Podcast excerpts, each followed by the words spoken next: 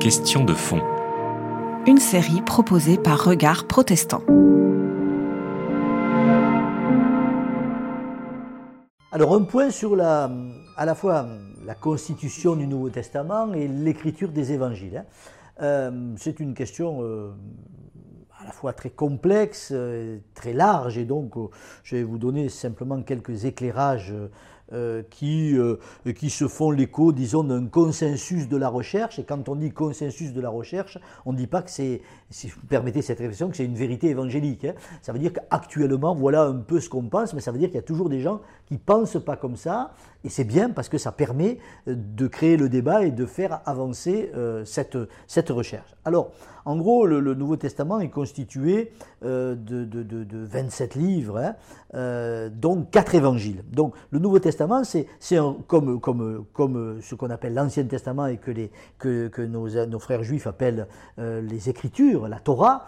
C'est un rassemblement de livres. C'est-à-dire que ça, c'est déjà un premier point qu'il faut retenir. Au fond, à aucun moment, les gens qui ont écrit les textes de la Torah et des prophètes ou du Nouveau Testament n'imaginaient qu'ils seraient euh, un jour euh, rassemblés dans un ouvrage qu'on appelle la Bible.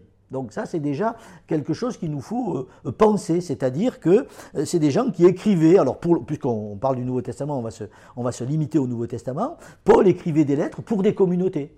Euh, les évangélistes écrivaient des, évangiles, c'est-à-dire des biographies de Jésus, à l'intention de communautés. Et puis, euh, avec, je dirais, le succès grandissant du christianisme, le fait qu'il y avait une demande de ces communautés d'avoir des textes fondateurs et, de, faire circuler les, épîtres de Paul, s'est constitué un corpus de textes dont, auxquels on reconnaissait une autorité.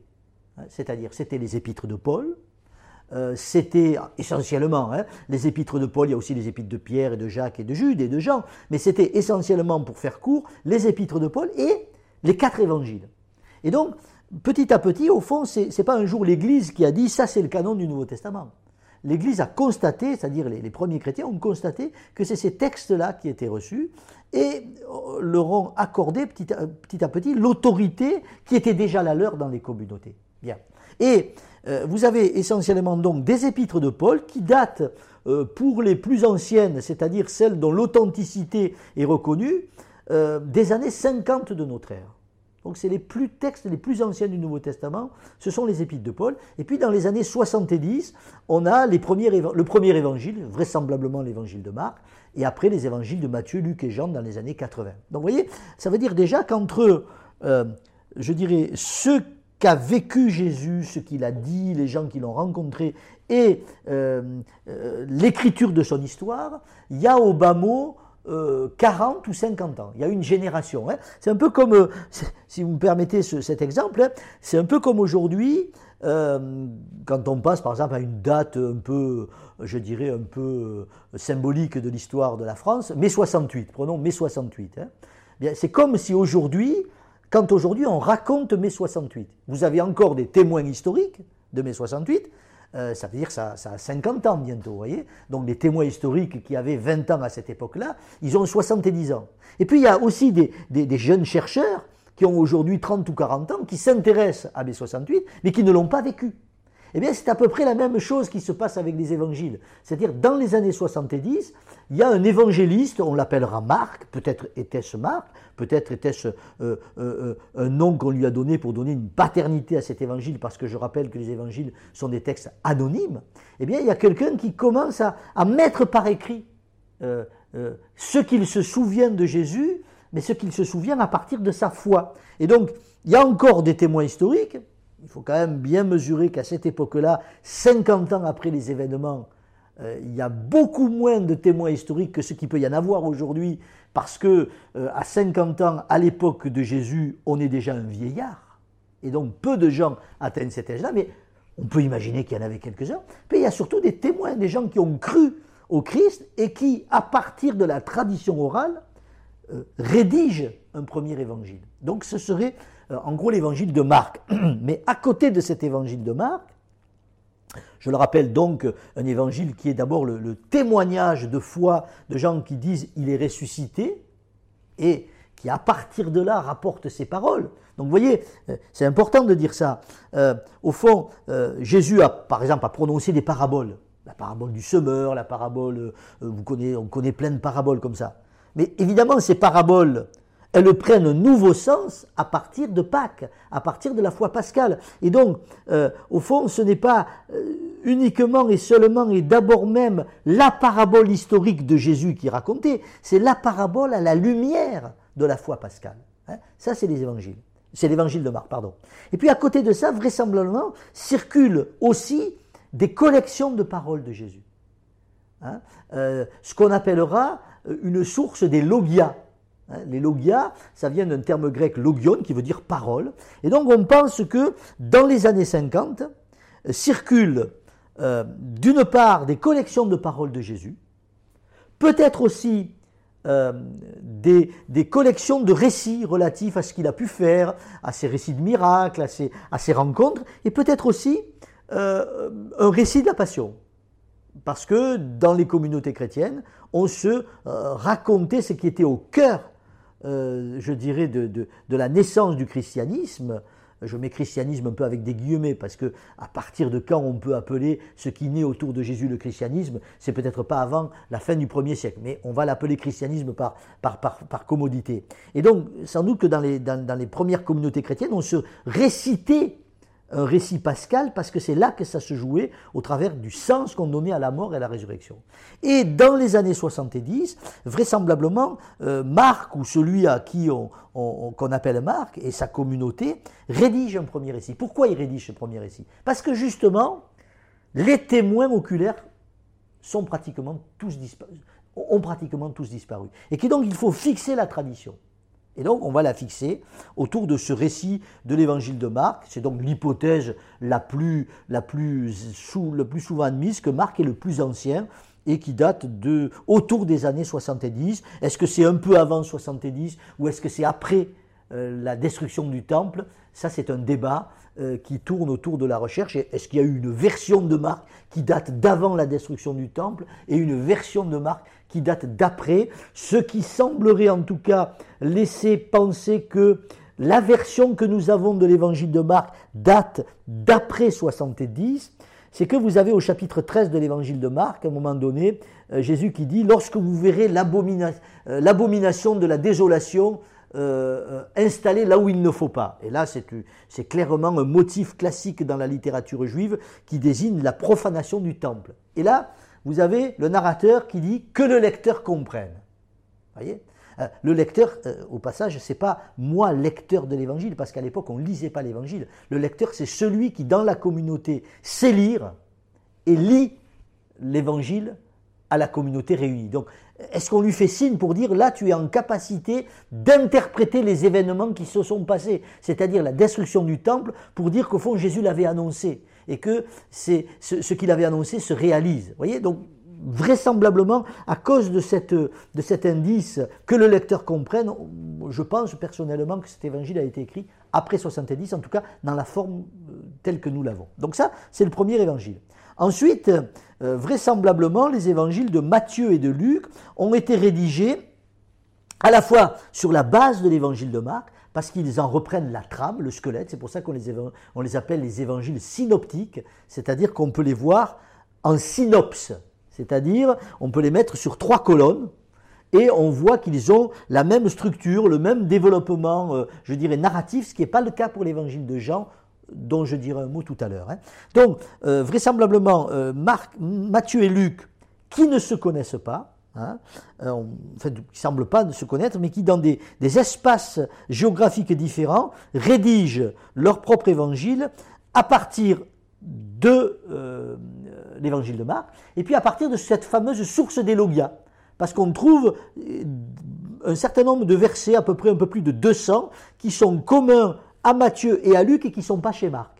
Et comme vraisemblablement Matthieu et Luc ne se connaissent pas, on suppose qu'ils avaient tous les deux une autre source, qui était cette source des logias. Alors est-ce qu'elle était orale, est-ce qu'elle était écrite, est-ce qu'il y avait plusieurs versions? Vraisemblablement, il y avait plusieurs versions. Vraisemblablement, il y avait peut-être une version écrite et aussi une version orale. Donc ça, ce serait leur deuxième élément. Et puis, ils ont leur tradition propre qui viennent de leur milieu euh, culturel, religieux, euh, leur espace géographique.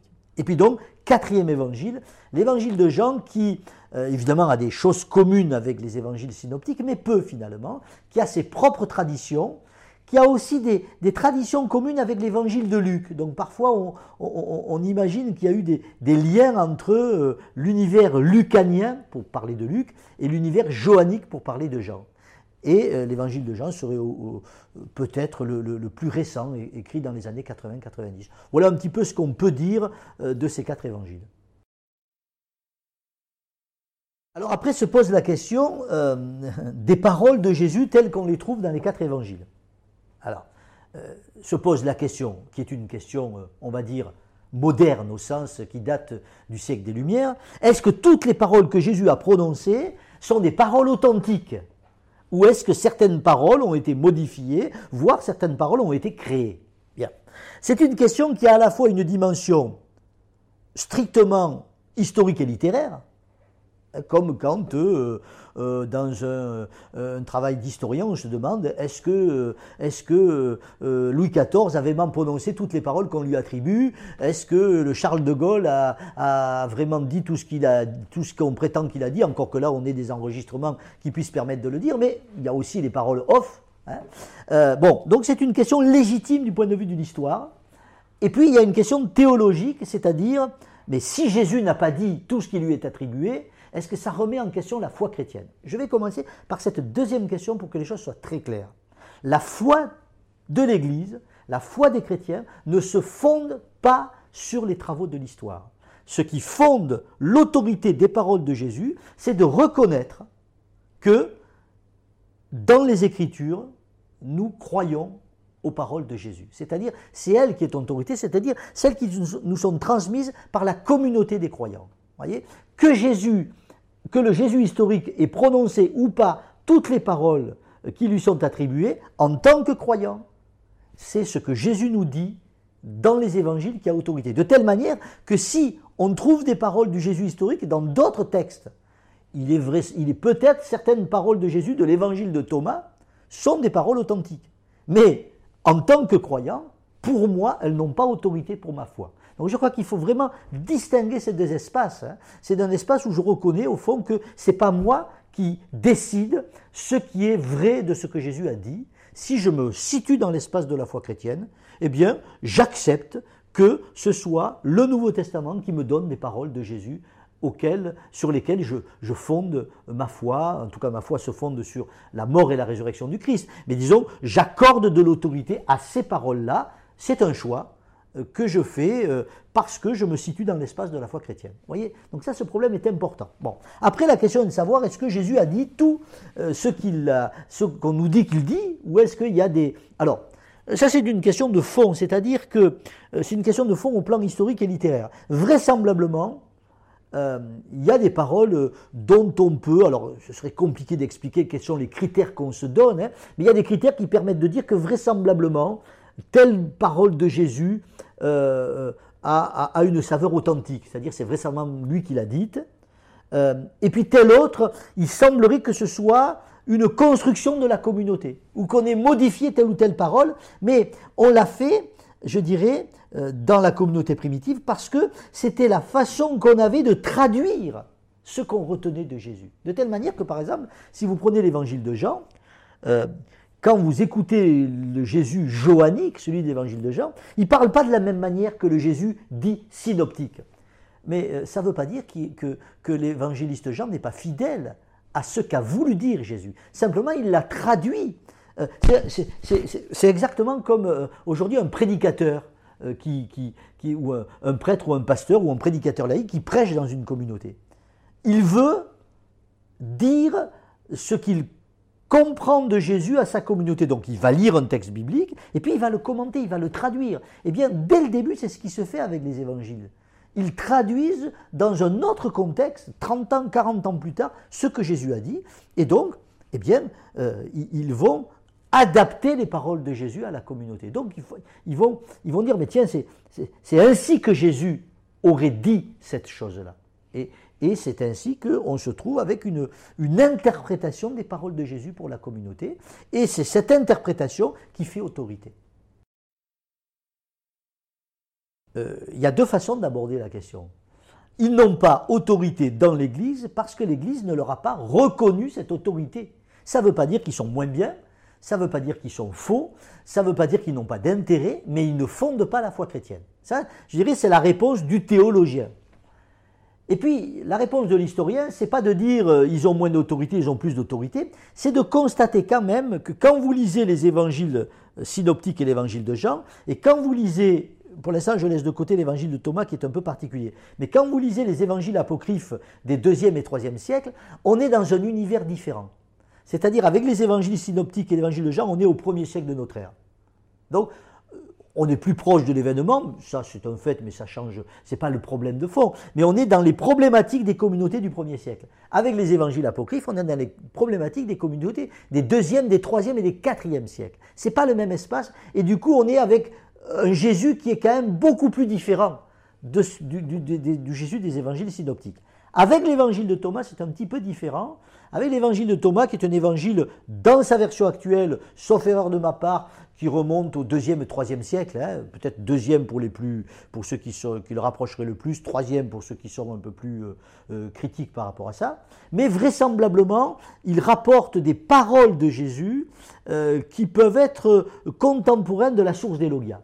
Simplement, l'évangile de Thomas n'articule pas ses paroles autour euh, de euh, la foi pascale, c'est-à-dire la mort et la résurrection de Jésus. Tandis que dans les évangiles, même les paroles de Jésus qu'on a recueillies dans, cette fameuse source d'Elogia dont on suppose qu'elle a existé, on les interprète à la lumière de la foi pascale, c'est-à-dire l'événement fondateur de la mort et de la résurrection. Tandis que dans l'évangile de Thomas, on les interprète à partir plutôt d'un Jésus qui est un maître de sagesse, pour certains, on dira plutôt qu'on se rapproche de la gnose, mais c'est très discuté aujourd'hui. Mais en tout cas, ce qui fonde la foi, ce n'est pas l'événement de la mort et de la résurrection. Donc on est dans un espace un petit peu différent.